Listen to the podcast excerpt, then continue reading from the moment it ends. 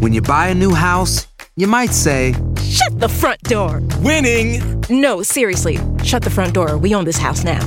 But you actually need to say, Like a good neighbor, State Farm is there.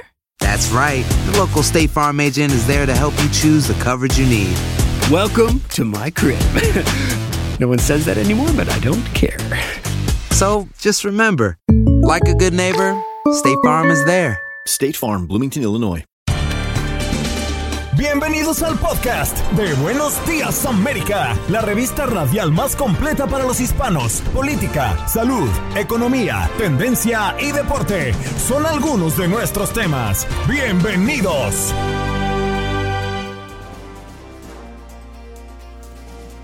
Hoy en Buenos Días América conversamos con Eduardo Gamarra, experto en política de América Latina y profesor de la Universidad Internacional de la Florida. Queríamos explorar la crisis en países como Colombia, Perú y Ecuador. ¿Qué está pasando en México?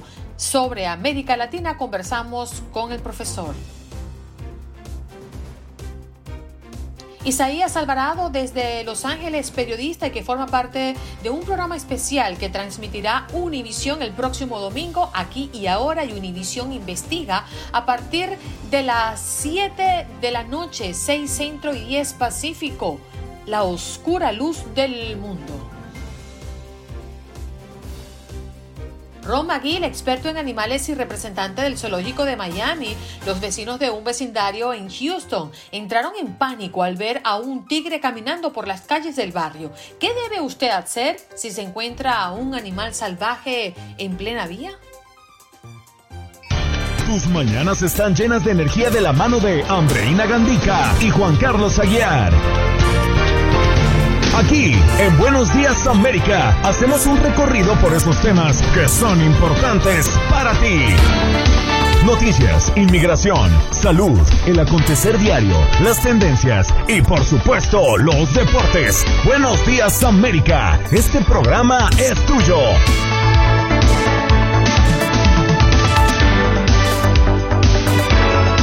Hello, hello, hello, América de costa a costa, ¿cómo están? Feliz jueves viernes, hoy sí es jueves 13 de mayo, cuéntenselo a Juan Carlos Aguiar, que hoy es 13, sí señor.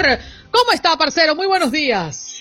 Mi querida Andreina Gandica, tenga usted muy buenos días. Qué delicia poder saludarla a usted, a Olga, a Jorge y a todas las personas que a esta hora se conectan en su show matutino de TUDN Radio de la cadena Univisión. Esto es Buenos Días América. Efectivamente, hoy sí es 13 de mayo. Oiga, usted me va a pasar la cuenta de, de cobro de ese errorcito que cometí ayer. No es que lo más cómico es que yo ayer digo, hoy es miércoles 12 de mayo. Sí, muy buenos días todos, dando la hora, porque el horero tiene que dar la hora. Y hoy es miércoles 13 de mayo y todo, ¿what? Para que vea que yo voy rápido, yo voy adelantado. Conmigo el tiempo se pasa rapidito. Es más, le voy a dar la hora para que vea que hoy es distinta a la de ayer, porque hoy en los Estados Unidos, en la costa este del país, son las 8 y un minuto de la mañana, en la costa oeste, en el Pacífico, donde todavía no despunta el sol, 5 y un minuto de la mañana, y en el centro de esta gran nación estadounidense, 7, un minuto de la mañana, hora de contarles a ustedes lo que sucedió mientras dormían. Bueno, ya lo leíamos en los titulares, ¿no? Y tiene que ver con que ya reinician operaciones del ducto afectado por un ciberataque que llevó a una escasez de gasolina en muchos lugares en los Estados Unidos. Tres estados, de hecho, más eh, declaran pues estado de emergencia a medida que empeoraban los efectos del ataque a un oleoducto y entendemos pues que ya eh, según el comunicado del día de ayer la reanudación de las actividades solo estaríamos esperando dos o tres días quizás para ver con total normalidad las estaciones de servicio que se vieron afectadas en esos estados acá en los Estados Unidos. Juan Carlos. Sí, Andreina, luego del el anuncio del oleoducto Colonial Pipeline, pues uno quisiera quedar un poco tranquilo, pero es que las filas el día de ayer eran bastante preocupantes. Yo no sé si usted hizo el ejercicio, yo salí eh, no solo a ver cómo estaba la situación aquí en el área, en el sur de la Florida donde yo vivo, sino también para prepararme, porque la posición oficial el día de ayer es que el retorno de la gasolina podría tardar varios días, sin embargo se creía que se, re, se reanudaría a más tardar este fin de semana, pero reconocía la empresa que eh, estaban actuando bajo esta contingencia. Entonces quise ir a prepararme porque como periodista debo tener combustible para poder moverme y seguir informando, pero las filas, Andreina, yo creo que yo duré aproximadamente unos 45 minutos, una fila, eh, una hora en una fila en una de las dos estaciones de servicio que hay cerca a mi casa. En la otra ya no había combustible. Estaba totalmente cerrada, lo único que estaba abierto era la tienda de, suministros y de comida y de estas, y de estas cosas. Entonces, eh, lo preocupante es si estamos preparados a futuro en caso de que esto se repita. Bueno, fíjate que en mi experiencia, cuando ya veíamos que esto se había puesto color de hormiga, ayer me correspondió salir a buscar a Jorge Andrés al colegio y dije, voy a ver cuánto tengo, cuánto me queda, ¿no? Yo no caigo en pánico, eh, será porque yo viví tanto esto en, Venezuela y digo, bueno, hay que administrarlo y como yo sí no salgo de mi casa por lo general, sino que salgo al colegio a buscar a Jorge Andrés, lo llevo al taekwondo, si tengo que llevarlo a la natación, pero es muy puntual, cosas muy cerca y tenemos dos vehículos que están en la misma situación, pues nos dimos cuenta tanto mi esposo como yo que teníamos un cuarto de tanque y quizás menos en cada uno de los autos. Entonces, cuando salí, me di cuenta que las filas eran larguísimas y, lo que tú comentas, Juan Carlos, y esto solamente para que tengan una referencia, en Venezuela eh, actualmente eh, siendo el país petrolero que somos, las personas pasan de dos a tres días en una fila, se van cambiando las personas en las casas, eh, los carros los dejan parados para poder echar gasolina. Eso solamente es una referencia y me hizo acordar mucho a esos tiempos, ¿no? De filas largas para echar gasolina en Venezuela. Y no, no, decidí no hacer la fila, no tenía tiempo en ese momento de hacerlo y dije, yo sé que esto va a cambiar en cualquier momento. Y en la tarde salió el comunicado de Colonia de que ya estaban reanudando las acciones. Que no quiere decir que esto tenga una mejora inmediata, porque hoy seguramente salimos y vemos las filas nuevamente, porque hay muchas estaciones de servicio, como tú lo has comentado, se han quedado sin gasolina. Pero bueno, yo tengo fe de poder echarle gasolina a mi auto el día de hoy. Yo, bueno, yo le podría decir que yo tengo fe de poderle echar gasolina, no porque el carro lo tengo a tope, de gasolina. Yo, yo logré hacer la, la fila y como le conté, está mi cuñado acá, entonces yo me fui en la moto, mi cuñado en el carro mío y los dos los dejamos eh, con gasolina. Mi esposa ayer por donde andaba trabajando, el carro en el que ella se mueve, que es un carro de la compañía, le pudo poner gasolina y entonces ella también está cubierta. Pero lo, lo, lo interesante de todo esto, lo llamativo es qué tan dependientes, Andreina, nos volvemos de ciertas cosas en la vida. Dese cuenta que esto sucede en los huracanes y para los huracanes preveemos y tenemos un par de tanques guardados. Yo precisamente el año pasado boté los viejos que tenía y, y, tenía en la mente que tengo que comprar un par de tanques para guardar gasolina con lo que pueda atender una emergencia en caso de que no se consiga. Sin embargo, no es lo único. Usted en este momento nos hemos acostumbrado tanto a los teléfonos celulares que, parcera, a usted se le cae la telefonía celular y queda uno maniatado. Queda no, uno no se recuerda ni el número de teléfono de uno.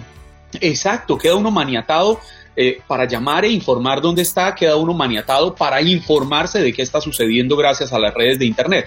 A usted se le va la luz en medio de un huracán, se le cae el servicio eléctrico, se le cae el aire acondicionado, se le descongela la nevera y nos hemos acostumbrado a una serie de herramientas que nos ha dado la tecnología, que nos ha dado los avances que realmente nos termina llevándonos a cuestionar, ¿estamos preparados para enfrentar situaciones de emergencia como esta que se pueden presentar? Sí, señor. Bueno, eh, sí, es una muy buena práctica, ¿no? Al hacer al futuro y no solamente con la gasolina y el teléfono, sino con muchas cosas puntuales que sin eso prácticamente no, no andamos. Eh, para que tengan una idea. Yo no, yo no estoy, perdóneme que le interrumpa, yo no estoy preparado para una mañana que me llame Olga y me diga, Andreina amaneció indispuesta. Juan, prepara. No, yo no estoy preparado emocionalmente. Uno usted, despertado. Usted es de esos elementos fundamentales en mi vida para que la mañana se desarrolle bien y normalmente. Bueno, para que tengan una idea, el Departamento de Manejo de Emergencias de Virginia ha instado a los residentes a no entrar en pánico al comprar gasolina por miedo y esto puede crear escasez puntual en las estaciones, como ya lo hemos visto, que es lo que no quieren que suceda, es lo que ha dicho la organización. El gobernador Ron DeSantis acá en Florida firmó una orden ejecutiva similar y muchos floridanos señalaron que muchas estaciones de servicio ya se han quedado sin suministros de combustible y hay que resaltar que esta orden ejecutiva también está acompañado por una emergencia que impide que suban los precios de la gasolina. El gobernador Brian Kent de Georgia también declaró una emergencia y señaló que eh, suspendió el impuesto a la gasolina en su estado. Y eso es lo que ha ocurrido en muy buena parte de la región. Pero bueno, quiero hablarles de lo que sucede por lo general todos los jueves. Suéltalo, Jorge. ¡Ay, qué rico! Cántelo, cántelo. En la mañana un cafecito calientito. Buenos días, América. Ajá, y hoy te traigo un cafecito mm, de una paisana, Juan Carlos. Viene con sorpresa. Usted, usted cada jueves viene cargada de sorpresas. Es que esta, esta niña logró a mí hacerme reflexionar profundamente, ¿no? Es una niña que mejor voy a esperar que ella les cuente parte de su historia. Me dio un dolor muy fuerte de espalda que me llevó a urgencias. Cuando llegué, eh, me dijeron, no, es que tú no tienes en sí un dolor de espalda, tienes es cáncer de ovario, tienes un tumor muy grande en el ovario. Y yo quedé como que, como así? Pues es una, es una noticia que uno no se lo espera y sí que menos a los 21 años. Bueno, eh, estaba estudiando odontología. Entonces estaba muy enfocada en la universidad, eh, mejor dicho, todo era estudio, estudio, también tenía amigas, salía, pero más que todo era como eh, quería ser una gran profesional y hacer una especialización. Estaba soltera y es más, los médicos me decían, eh, ¿tienes pareja o algo? Yo no, estoy soltera. Y me decían, qué bueno, porque hemos notado que cuando detectan cáncer, eh, dejan a, la persona con la que están. Y yo decía, pero pues cómo alguien puede eh, dejar, pues dejar a una persona en una situación como esa, así que más con una noticia, que es algo que le puede pasar a cualquier persona. Pero del corazoncito vamos a hablar porque vamos cronológicamente. Y es que esa es una de las cosas que más me llaman la atención de tu historia. Aceptarme como soy, aceptar los cambios, eh, la cicatriz, yo me miro al espejo y veo mi cicatriz en el abdomen y yo digo, eh, es una cicatriz donde me, pues donde me muestra que es todo lo que yo he como superado, que es lo que me ha traído hasta acá. Es como ver lo positivo en las cosas que nos han marcado, como el, el cuerpo. Y yo como que, wow, pues es algo que uno no se lo espera porque por lo que habían dicho los médicos y por y muchas personas en el tratamiento. Uh-huh. Y no, nos empezamos. Ani, pero continúa, que, que, que, esta historia está. Ok, entonces oh, él sabía y dijo, no le importa. ¿Salieron sí. cuándo? ¿Qué pasó? Sí, cuando una vez decidimos salir a comer y él me decía, es que yo la veo y parece como que no tuviera nada.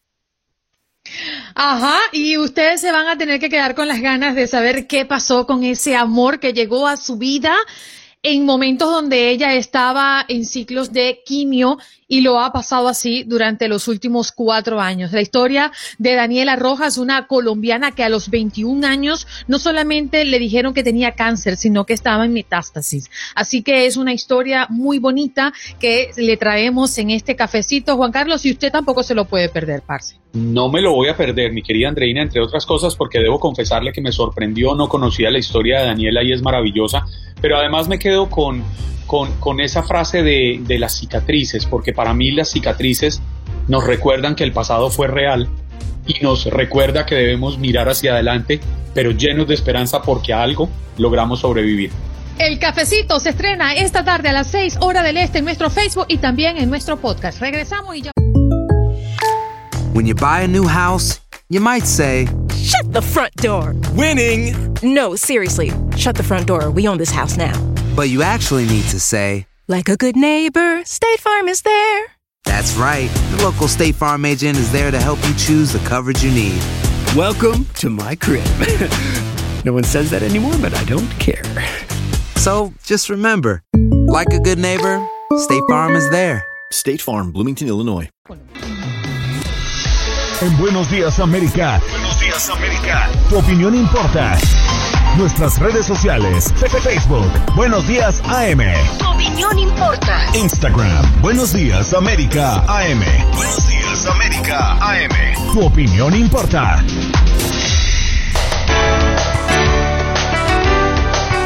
Buenos Días América de costa a costa y usted tiene la posibilidad de interactuar con nosotros a través del 1833-867-2346, que es nuestro punto de contacto, nuestra línea telefónica. Vamos a darle paso a nuestro próximo invitado. Aún no lo estoy viendo en video. Ya sé que está conectado por aquí. Eh, profesor Gamarra, si está conectado, por favor. Ajá, ahí ahora sí lo tengo. Muy buenos días. ¿Cómo está? ¿Cómo se encuentra?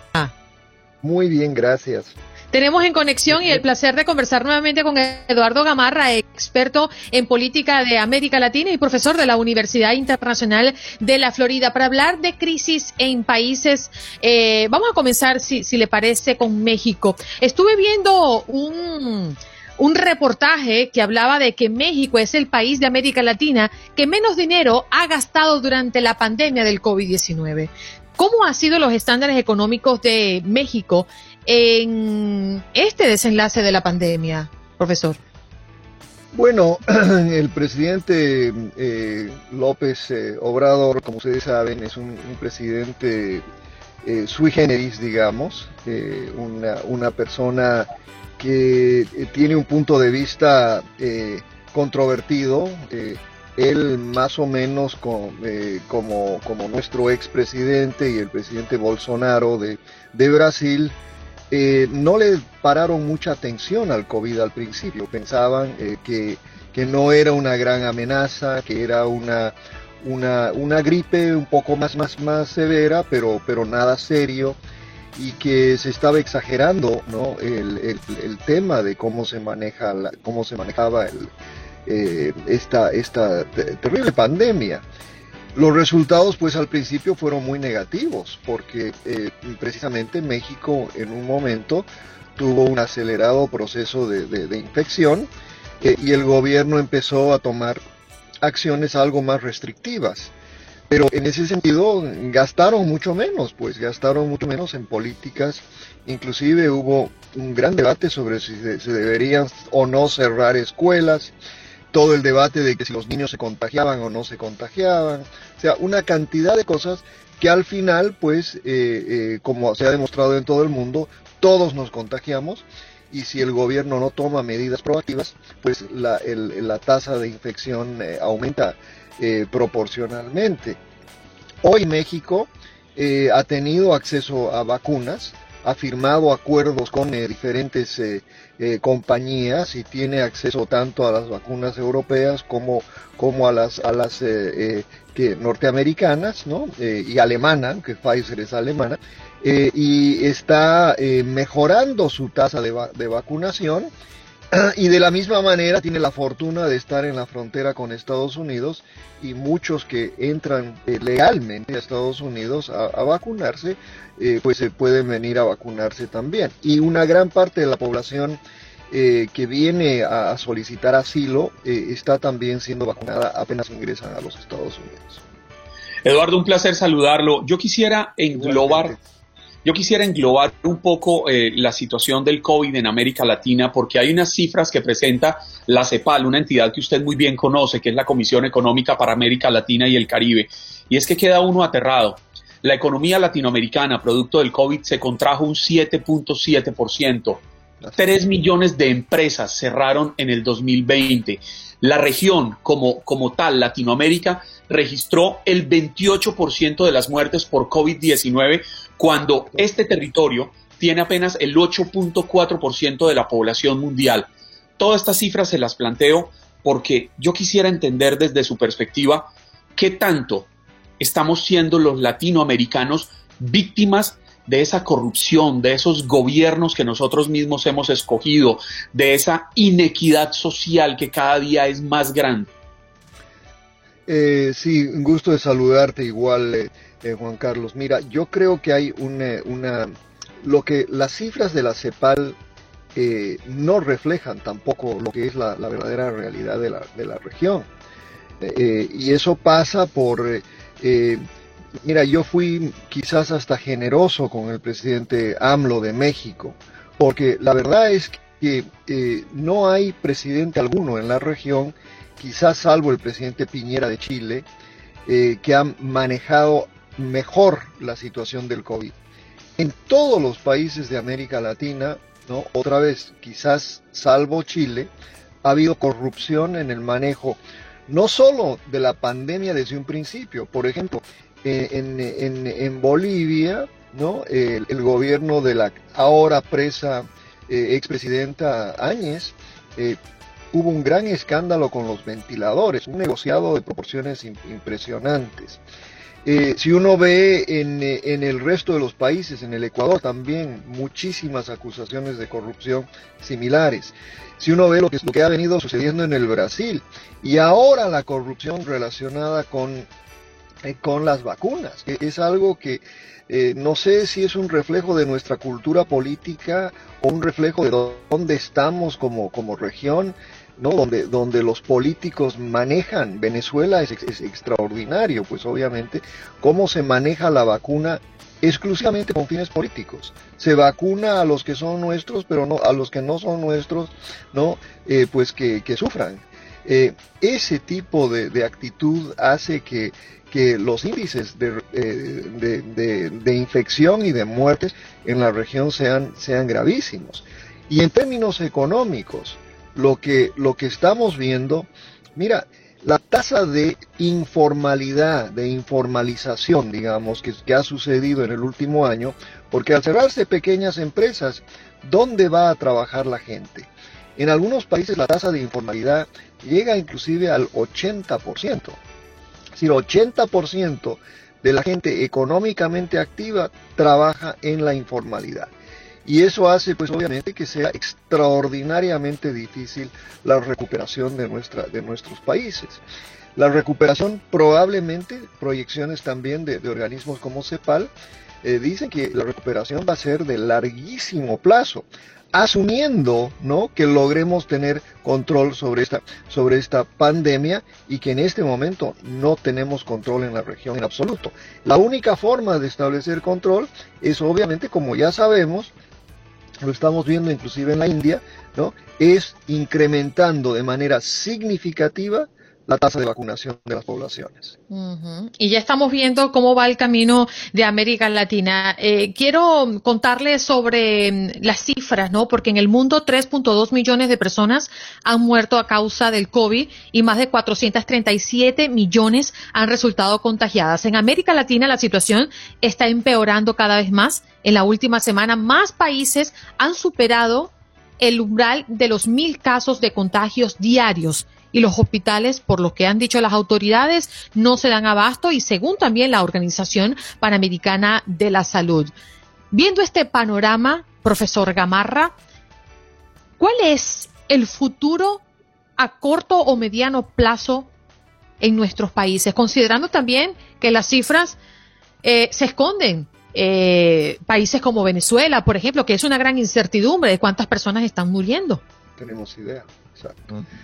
Eh, es una pregunta difícil porque eh, asumiendo, como dije hace un momento, asumiendo que se logre parar la tasa de infección, asumiendo que logremos mejorar la tasa de vacunación, eh, en, un, en un futuro no cercano,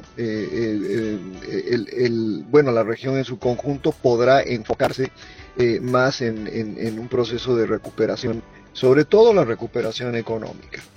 Pero estamos viendo en toda la región que este problema ¿no? tiene también connotaciones sociales y políticas muy amplias. La, insurrección que está sucediendo en, Colombia, por ejemplo, es un fiel reflejo de esto, es un fiel reflejo de eh, la incapacidad de un gobierno de resolver un problema básico que, fue eh, no tener eh, eh, ingresos, producto de la, de la, de la pandemia. Juan Carlos, tú sabes como colombiano que siempre Colombia ha sido el motor de la economía andina sobre todo. una de las mejores economías en América Latina. Siempre se hablaba de la crisis política en Colombia, pero muy pocas veces.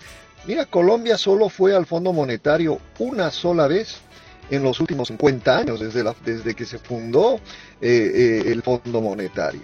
Eh, y sin embargo, hoy Colombia está pasando por una crisis económica similar al, resto de la región.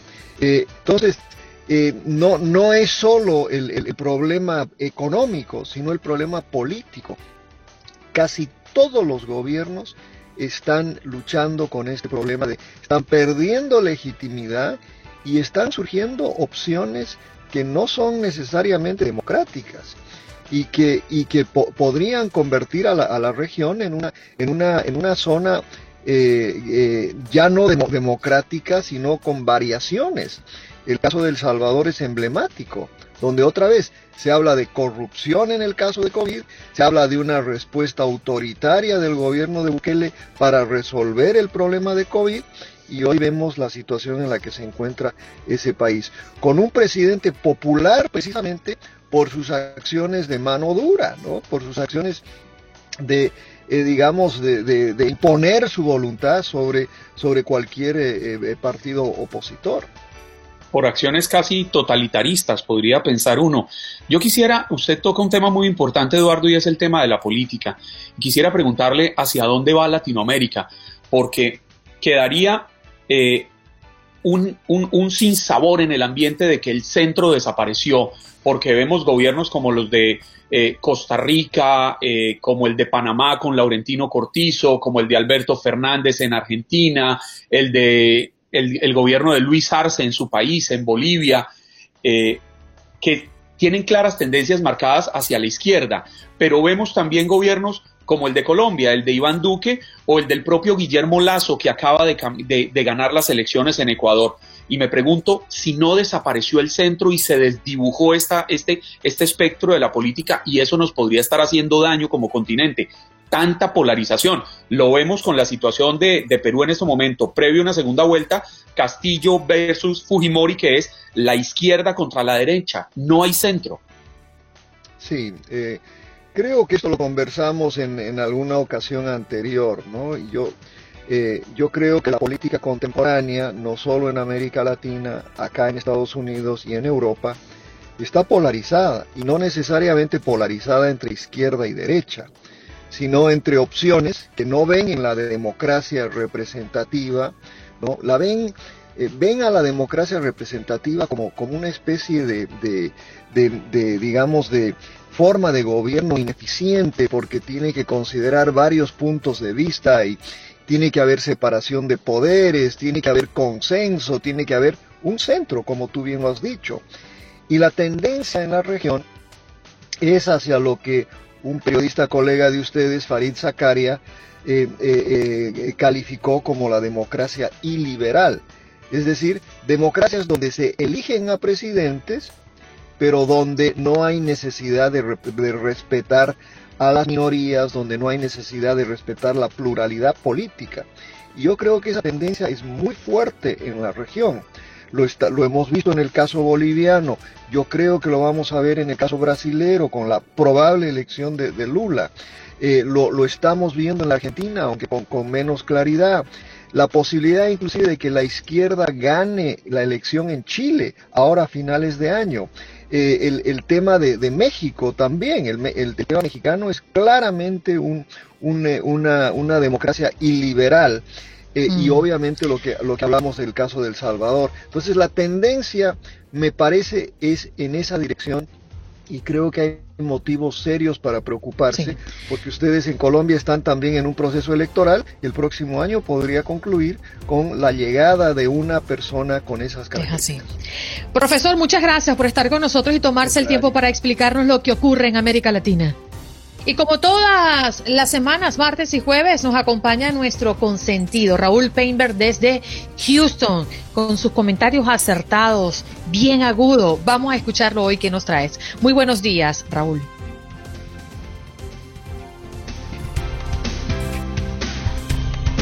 Juan Carlos, me da muchísimo gusto saludarlos esta mañana de jueves. Y fíjense que eh, muchas veces las noticias sobre la pandemia y los avances que se han logrado, como la autorización que se anunció ayer de los Centros para el Control y Prevención de Enfermedades en el uso de esta vacuna para menores de entre 12 a 15 años de edad, de las ayudas y de las propuestas para salvar a muchas familias sin dinero para el pago de rentas y muchos, muchos otros temas que nos afectan muy directamente, nos hacen también en ocasiones olvidar asuntos que son de vital importancia en la vida política de los Estados Unidos y que de pronto parecen eh, desdibujarse, irse de nuestra realidad. Como se dice normalmente, hay tantas cosas pasando que en ocasiones la distracción nos hace perder de vista algunas situaciones que pueden tener un impacto directo en la vida de quienes vivimos en este país.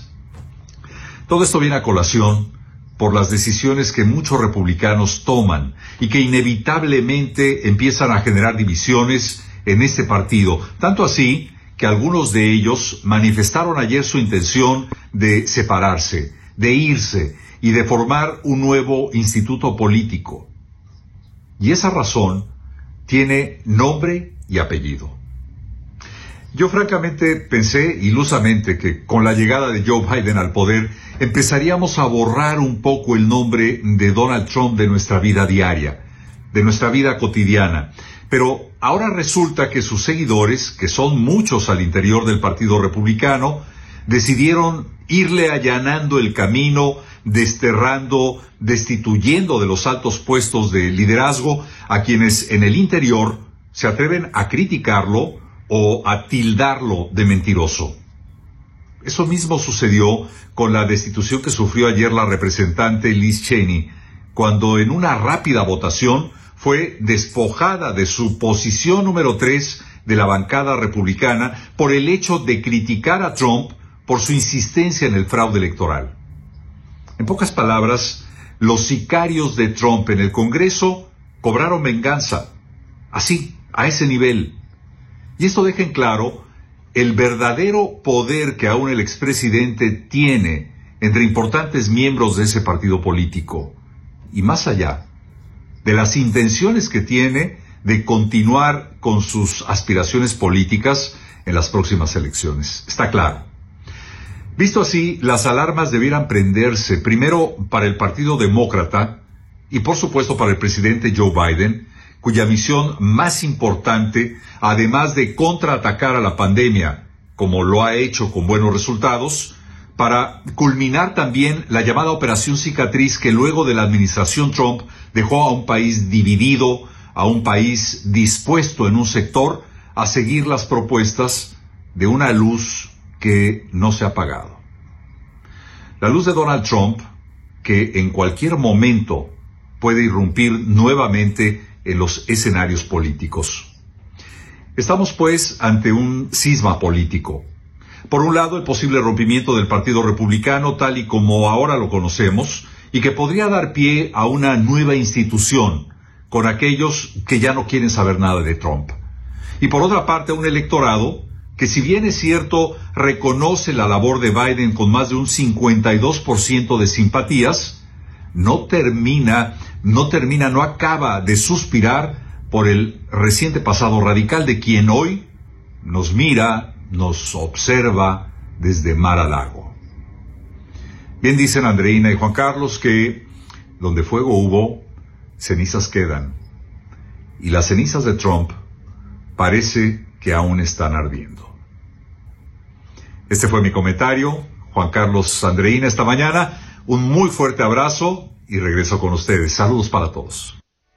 Gracias Raúl. Siempre es mm, encantador escucharte ¿eh? y sostener esa, ese análisis eh, cuando hablamos de temas políticos, sabemos que son temas sensibles para nuestra audiencia y para cualquiera, pero escucharlo siempre de la voz de Payne, ¿verdad? Mucho gusto. Vámonos rápidamente con nuestro próximo invitado, porque ya lo tenemos en la espera acá a través de nuestro Facebook Live.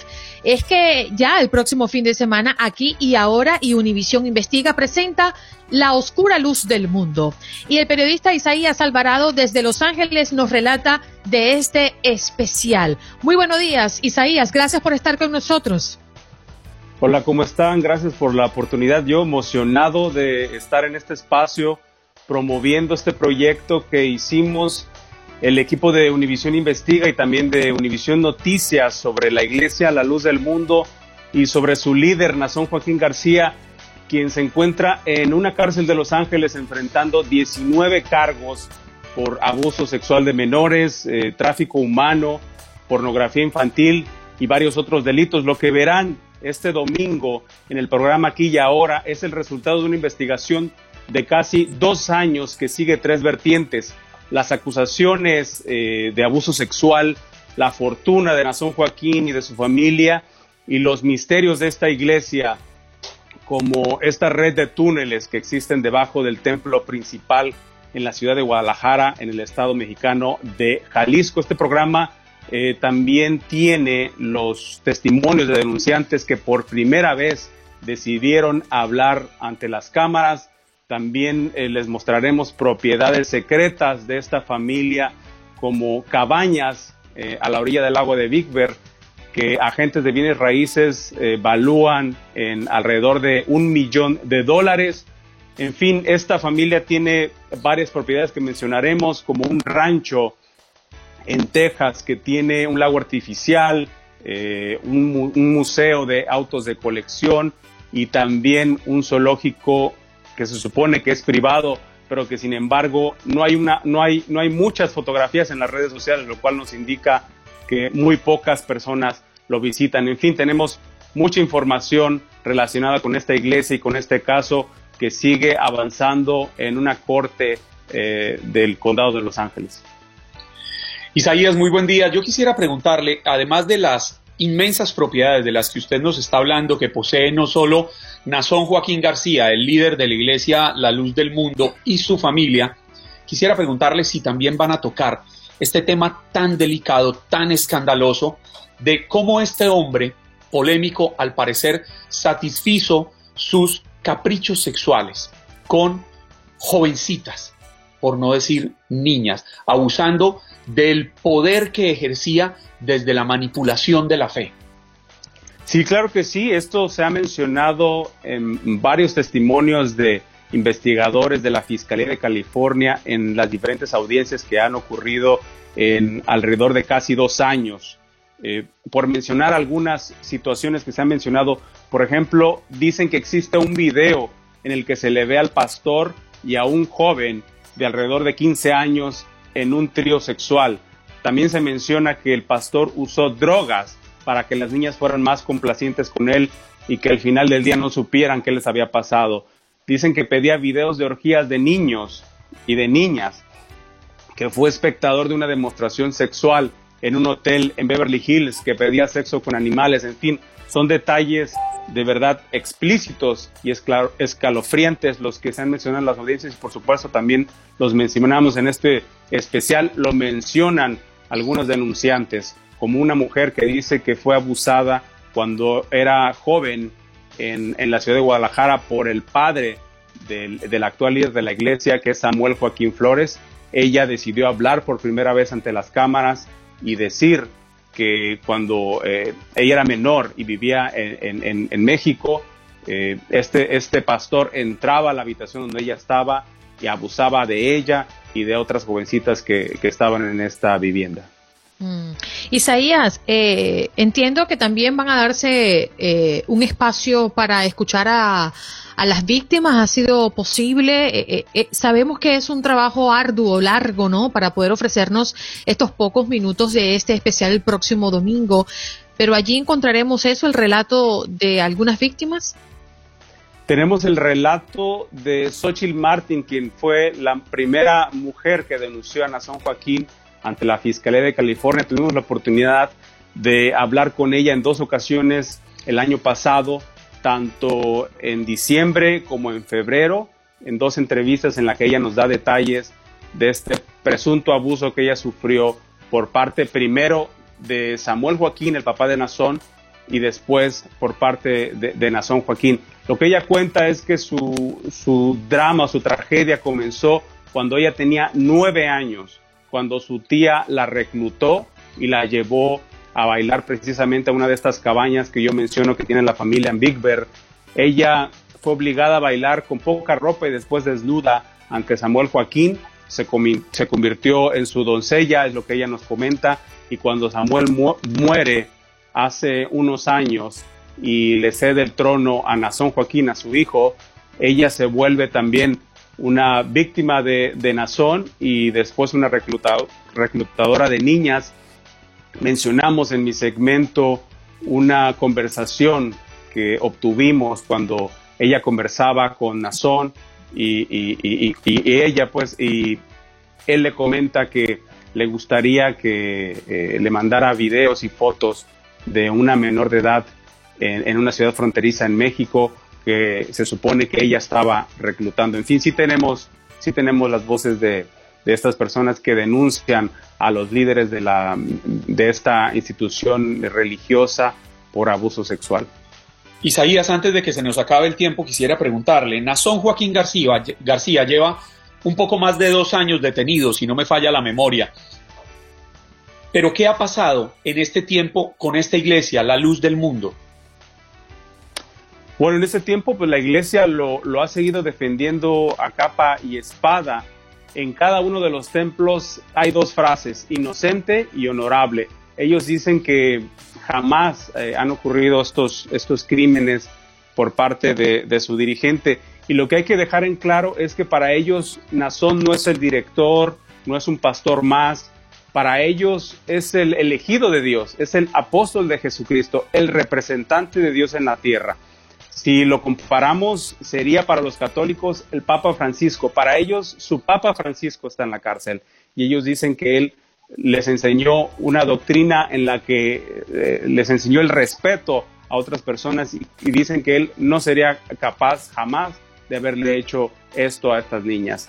Y ellos eh, pues siguen en lo mismo, se defienden de las acusaciones a través de las redes sociales, Nazón les manda cartas en las que les envía, este, pues los, los, sigue, les sigue hablando de la palabra de Dios, etcétera.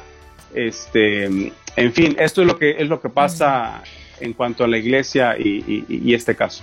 Estamos hablando de este especial que saldrá a través de las pantallas de Univisión el próximo domingo. La oscura luz del mundo saldrá en horario especial. Atención, 7, 6 Centro y 10 Pacífico. Así que muy atentos porque aquí y ahora y Univisión Investiga estará presentando la oscura luz del mundo. Isaías Alvarado hoy acompañándonos desde Los Ángeles, dándonos pinceladas de lo que estaremos encontrando en ese especial. Usted no se lo puede perder. Isaías, muchísimas gracias por estar con nosotros. Gracias a ustedes.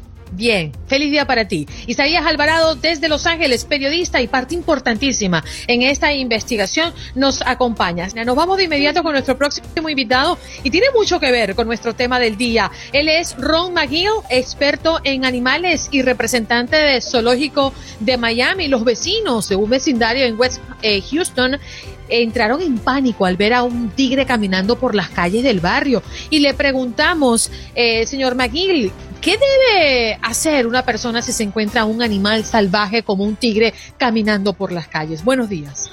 Bueno, buenos días. Bueno, mira, primero, la cosa que no deben hacer es virar la espalda y correr. Eso es la peor cosa que pueden hacer porque el instinto del animal va a ser así, a, correr atrás de ti. Eso es un, perro domesticado, va a ser la misma cosa. Estos son el, instinto de un carnívoro. Si ves algo como un tigre, no vira la espalda, grita y corre, porque eso se va a mandar el tigre encima de ti. Ah, la cosa mejor que hacer, poner su brazo para arriba, ponerse el más grande que pueda y despacio ir para atrás. Y ojalá encontrar un edificio que pueda entrar, algo que pueda entrar. Ah, normalmente ese animal, si tú mantienes vista eh, en los ojos de ese animal, se va a estar un poquito preocupado mirándote. Ah, pero si tú miras y corres, problema gigante. Ron, le voy a hacer una pregunta cuya respuesta quizás es muy obvia, muy evidente, pero yo sí quisiera escucharla de un experto. ¿Qué tan peligroso es un tigre rondando suelto por las calles cuando tiene que buscar alimento? Bueno, es pregunta. Te voy a decirte que el peligro no es que un tigre te vaya a matar para comerte. Eso no es el peligro. El peligro es que un tigre te mata porque siente un, un peligro a su territorio, algo así, está asustado. Um, mira, hay gente que está diciendo, bueno, este tigre no es peligroso, pero era un mascote, yo lo crié con botella de leche cuando era chiquito, no hace daño. Mira, hay un dicho que dice, puedes sacar al animal de la selva, pero nunca puedes sacar la selva de un animal. Estos animales tienen instintos, instintos naturales, ah, y ellos en cualquier segundo pueden enseñar esos instintos. El tigre es un depredador más fuerte de todos los gatos, es el gato salvaje más grande, más poderoso del mundo. Este animal mata para sobrevivir. Uh, no dice que, ay, no, es un, un mascote, no te... eso es mentira, ¿ok? Sí, mejor no es tan ah, salvaje como un animal que está viviendo en la selva, pero todavía tiene esos instintos y por eso es muy peligroso. Más peligroso si usted tiene un mascote de usted propio, por ejemplo, un perro, un gatito, algo así. Con eso el instinto sale más rápido. Él va a matar a ese perro, va a matar a ese gato, cualquier cosa. Con otro animal, el instinto va a salir en segundo. Señor Magui, yo le voy a hacer una pregunta quizás un poco loca. y es que, mm, eh, ¿cómo responde este tipo de animales a los sonidos. Porque justamente ayer eh, Juan Carlos nos eh, mostraba una foto cuando él era joven, tenía el cabello así grandote, largo, y él hizo un sonido así como Tarzán, ¿no? ¡Oh! oh, oh, oh! Si uno hace eso frente a un tigre, ¿qué puede pasar? ¿Alborota el tigre? ¿Pasa algo? Eh, es difícil de decir, porque ah. yo no sé, todos los animales son un poquito distintos. Uh, por seguro van a pagar atención a ese sonido, pero yo no sé si eso va a poner más agresivo o se va a asustar y correr.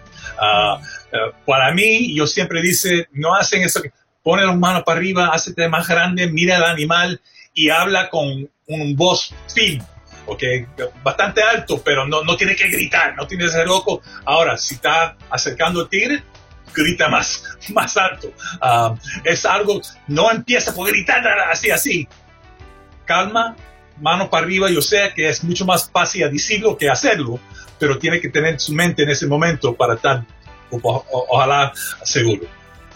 Óigame, Ron, para tratar de dimensionar un poco el, tema del tigre, usted lleva no años, usted lleva décadas. Sí. Casi que usted hace parte del zoológico de Miami. Un poquito más de respeto con el señor McGill. No, no, no, no. 41 años estoy trabajando aquí. Lleva décadas allí en el zoológico, todos los animales lo conocen. Es que recorrer el zoológico acompañado de Rod McGill es una aventura porque los animales casi que lo saludan. Para mantener un animal de estos y que no sea un peligro para la sociedad, ¿qué tienen que hacer? Para ver si las personas de una vez entienden que no son animales para que cualquiera lo tenga. Es cierto, mira, yo siempre dice que los animales exóticos, especialmente estos depredadores grandes como los felinos, no deben tenerlo como mascotas. Esos animales no son mascotas. Hay gente que lo mantiene por egoísmo, para decir, yo tengo un tigre en mi casa, yo quiero enseñarme mi tigre, mi, león. Esto es una locura, es un problema gigante en este país. Ah, la gente lo está manteniendo. Mira, hay más tigres en cautiverio que hay en la selva. Y eso es Sí. No puedo creerlo. Y eso es, ilegal. Eso es de verdad. Hay más tigres en cautiverio que hay en la selva. Lo venden por el mercado negro por todos los Estados Unidos. Hay gente, la mayoría de los estados requieren que necesitan un permiso para tener uno, pero hay muchas gentes que no tienen permiso. Lo están manteniendo en secreto. Ese es eh, problema con este tigre en, en Houston. Sabe que que acogieron el, señor que tenía el tigre, pero ahora no pueden encontrar el tigre, porque el tigre lo están escondiendo en algún parte, porque no tienen permiso. ¿okay? Esto es un problema bien grande. Estos animales, todos son lindísimos cuando son cachorritos, pero crecen. Y entonces son adultos y no saben qué, decir, qué hacer con ellos, porque no lo pueden mantener más. Son tan fuertes, tan peligrosos. Esto es un problema gigante. Ojalá los estados, el país, pueden poner más leyes más fuertes para que no tener este problema por todo el país. Señor Maguila, antes de irnos nos queda un minutito, pero me gustaría em, tocar el tema de los cocodrilos. Mm. En, el, en la Florida, que bueno, que es uno de los lugares donde más avistamientos existen. Eh, ¿Qué debemos hacer si uno de, ellos se nos presenta? Mira, déjalo tranquilo. Estos animales no quieren nada hacer contigo. Hay más de un millón de lagartos, cocodrilos aquí en el, estado de Florida. Déjalo tranquilo. La cosa peor que te puede hacer, que están haciendo gente, es contra la ley, es dar comida. La gente quiere dar comida para verlo más cerca, para tomar fotos. Mira, no hacen eso porque entonces esos animales mira a un ser humano y piense comida. Y eso es cuando empiezan los problemas. Estos animales salvajes, si los dejan tranquilos, ellos no quieren hacer nada contigo. Ahora, en esta época, las hembras tienen sus nidos y están cuidando sus nidos, o tienen que tener mucho cuidado si está caminando al lado de un lago, a un cuerpo de agua, así, porque si acerca el nido, la mamá te va a atacar. Pero normalmente no te van a hacer nada, déjalos tranquilos y no lo dan comida, por favor. Bien, bueno, ahí escuchábamos a Ron McGill, experto en animales y representante del zoológico de Miami, a propósito de este caso que ha alarmado a todo el mundo. Desde Houston se ve un tigre de bengala caminando por las calles, se presume que es de un señor que está eh, apresado, está en la cárcel y todavía no consiguen al animal. ¿Y uno qué hace cuando se enfrenta con tal animal frente a uno caminando por las calles? Esto es una locura. Señor McGill, muchísimas gracias por estar con nosotros. Qué tenerlo y entender un poco el mundo animal junto a usted. El placer es mío. Muchas gracias a ustedes. Allí escuchaban a Ron McGill, experto en animales y representante del zoológico de Miami. Gracias por acompañarnos en nuestro podcast. Buenos días América. Y recuerda que también puedes seguirnos en nuestras redes sociales. Buenos días AM en Facebook y en Instagram. Arroba Buenos días América. AM. Nos escuchamos en la próxima. Boost Mobile tiene una gran oferta para que aproveches tu reembolso de impuestos al máximo y te mantengas conectado. Al cambiarte a Boost, recibe un 50% de descuento en tu primer mes de datos ilimitados. O, con un plan ilimitado de 40 dólares, llévate un Samsung Galaxy A15 5G por $39.99. Obtén los mejores teléfonos en las redes 5G más grandes del país. Con Boost Mobile, cambiarse es fácil. Solo visita boostmobile.com. Boost Mobile, sin miedo al éxito. Para clientes nuevos y solamente en línea, requiere AroPay. 50% de descuento en el primer mes requiere un plan de 25 dólares al mes. Aplican otras restricciones. Visita boostmobile.com para detalles.